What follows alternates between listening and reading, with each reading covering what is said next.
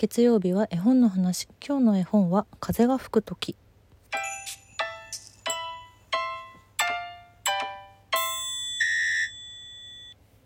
先週悲しいニュースが1個ありまして8月9日にイギリスのレイモンド・ブリッグズさんが88歳でお亡くなりになられたというニュースがありました。ブリッグズといえばとってももう素敵な絵本をたくさん出している方で。でもイラストレーター漫画家っていう系肩書きになるのかな？うん。有名なのは「サムガリアのサンタ」っていう絵本とかあと「スノーマン」もしくは「雪だるま」っていうタイトルに日本語版はなってるかもしれないですね。この2つのもう冬を代表する素敵な絵本が特に有名かなと思うんですけどスノーマンは特にアニメーション化もされていてもともと字のない絵本なのでその言葉のない音楽がとても音楽と映像がとても美しいアニメーション作品ですね。えっと緑色のマフラーと帽子の雪だるま。これを男の子が作ってそのその作った晩に雪だるまが動き出して男の子と一緒にその街を飛び回ったり冒険をするっていう一晩のストーリーっていうね、うん、あのテーマソングを聴いたらああれか。あの絵を見たらあれかって分かる人もたくさんいると思うんですけどもそんなレイモンド・ブリッグズはですね実は結構戦争モチーフの絵本だったり作品を結構描いてるんですよ。うん、で今日は2022年8月15日終戦記念日ということもあってこの「風が吹く時」という絵本をご紹介したいと思います。これはえーと、1982年に英語の初版が出版されておりまして日本の初版も同じ年1982年に篠崎書林から出ています。ただ私が今手元にあるのはアスナロ書房から出版されている、えっと、1998年に出た新訳版です。これは佐久間由美子さんの訳となっております。これもねそしてえっとアニメ映画化されてるらしいんですよ。1986年にうん、で当時映画館とかでも上映されてたらしいんですけど日本語版は大島渚監督が監修されていてで森重久彌さんが声をやってたりしてたらしいです。もしかしたら見たことある人もいるのかもしれないですね。今ツタヤとかで見れるらしいですよどうやらね。私ちょっとここまで見ることができなかったんですけどえーとそのスノーマンとかサムガリアのサンタ。私もすごくこの2冊も大好きなブリックズの絵本なんですけどこのイメージしかない方には先にまずお伝えしなきゃいけない、えー、まあ、まず戦争絵本だっていうこともあるので、まあ、ある程度の何というか想像はできるかと思うんですけれども想像以上にかなり、えーと、ショックを受ける作品かもしれないです。ただえーととんでもない名作だと思っています私は。うん、すごいおすっごいダメージを受けたんです私はこれ初めて読んだ時に。なんですけどそれだけあの読んでほしいし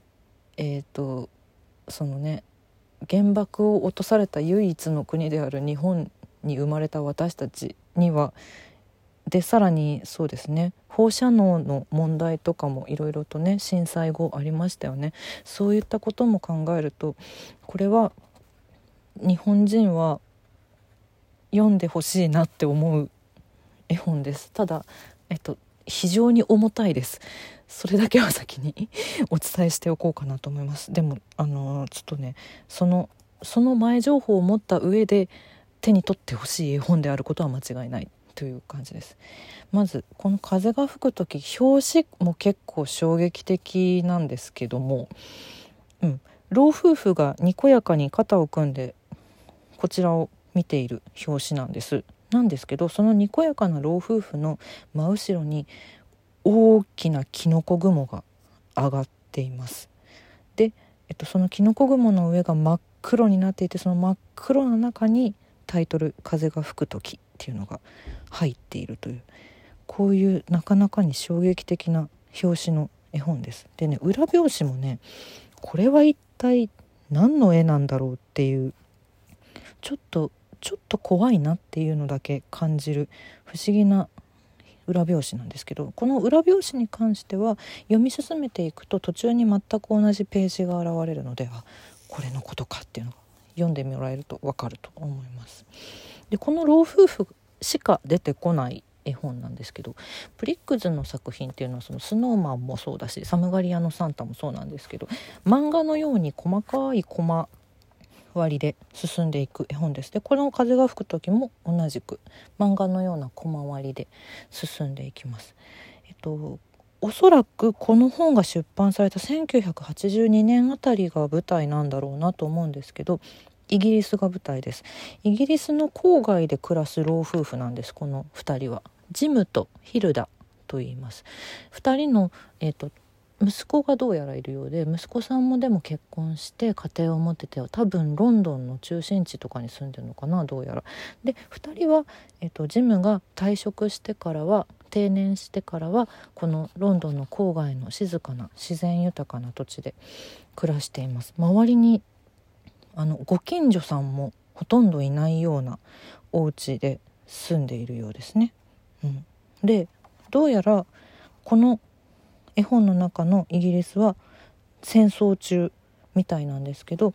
どうもその2人の生活の中ではその今イギリスが戦争中であるっていう実感が湧いていない状態から始まります。うん、でもなんかそうだけれどもでも今戦争中だからっていうのでこう夫のジムは図書館に行っていろいろなね政治経済とかをねあの分かるちょっとあんまりよくわからないなと思いつつもこう一応知識をねこう入れて新聞をいろいろ読んだりとかして。であのシェルターを作ってくださいっていうそういう悪化し国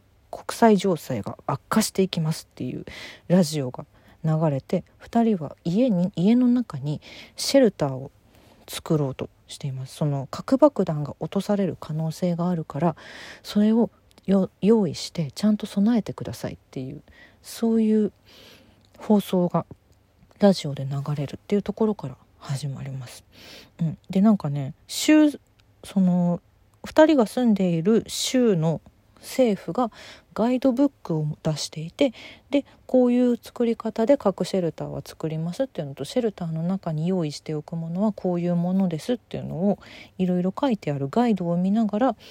まあ、ジムが中心になってシェルターを作っていくんですけれどもで作ってできたでできたかなまあこんなもんでいいのかなって思ってるところに本当にロンドンに核爆弾が落とされてしまう。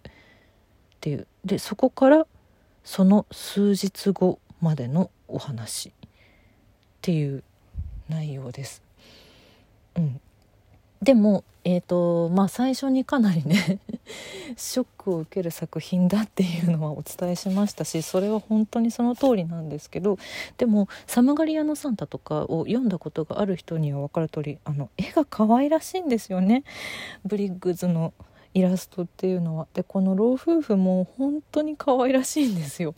だからとても読みやすい読みやすくはあります。だから読みやすいからこそのショックがすごく大きいっていう作品です。でさっきそのね政府が発行したパンフを見ながら作るとかってそういう設定があるんだけどそれはね本当にイギリス政府が発行していた手引き書の内容を踏まえて書かれてるらしいんです。ただ、えーと、なんかいろいろな矛盾がその広報の中にもあるぞってなってきたりとかその政府が出してる手引き手引きと州の広報で書いてあることと内容が違うぞとかなんかこの何て言うんですかねいろいろコロナ禍だったり震災だったりとかそういう時に私たち庶民が思ったことに非常に近い感覚がめちゃくちゃ出てきます。うん、ジムは大変だ大変だ核が落ちて核爆弾が落ちてきてしまうって言って一生懸命あの備え備えておいた方がいいってするんだけど奥さんのヒルダの方はいやいやそんなことよりもそんなことよりもお掃除をしなくちゃとか爆弾がさと3分で降りて落ちてきますって言ってても大変洗濯物取り込まなきゃとか そういう生活生活が大事っていう。でニュースは何を言ってるかわからないしつまらないからわからない。聞きたくないみたいなそういう奥さん、うん、でもすごくいいいい夫婦なのよ。いい夫婦だしこれってまあ私たちにも非常に近しいよねっていうだからそういうなんだろうやり取りの滑稽さっていうのはブラックユーモアでもあるんだけどだんだんだんだんそれがそのねブラックユーモアはね一番最後のページまでずっと続くんです。でもそれがだんだんだんだんかなり笑えなくなってくるっていうのがこの作品のすごいところなんですよ。うん、なんだろうなもうね。ショックを受けるとしか言えないんだよなんかちょっとくすって笑っちゃうんだけど笑った笑った直後にゾッでもこの状況ってって思うとゾッとしてしまうっていう、うん、それが最後まで続いていくっていう。そういう絵本なんです。うん、でブリックズ自身はイギリス人だしその核の被害に遭った側の人間ではないけれどもだからこその何というかうん冷静さとも違うな。でもすごく客観的な視線というかそういうものも感じて非常にだからそれが読みやすくもありなんだろうな戦争とか核核爆弾というものがいかに恐ろしいものかっていうのがこの絵本一冊で相当伝わってくると思います。何がこの2人はどこで何を間違ってしまっているのかっていうのが放射能の被害を知っているある程度知っている我々には非常に響くからこそ本当に苦しいでもだからこそ素晴らしい絵本なので風が吹く時これも是非探して読んでみていただけたらいいなと思います。平和でありますように。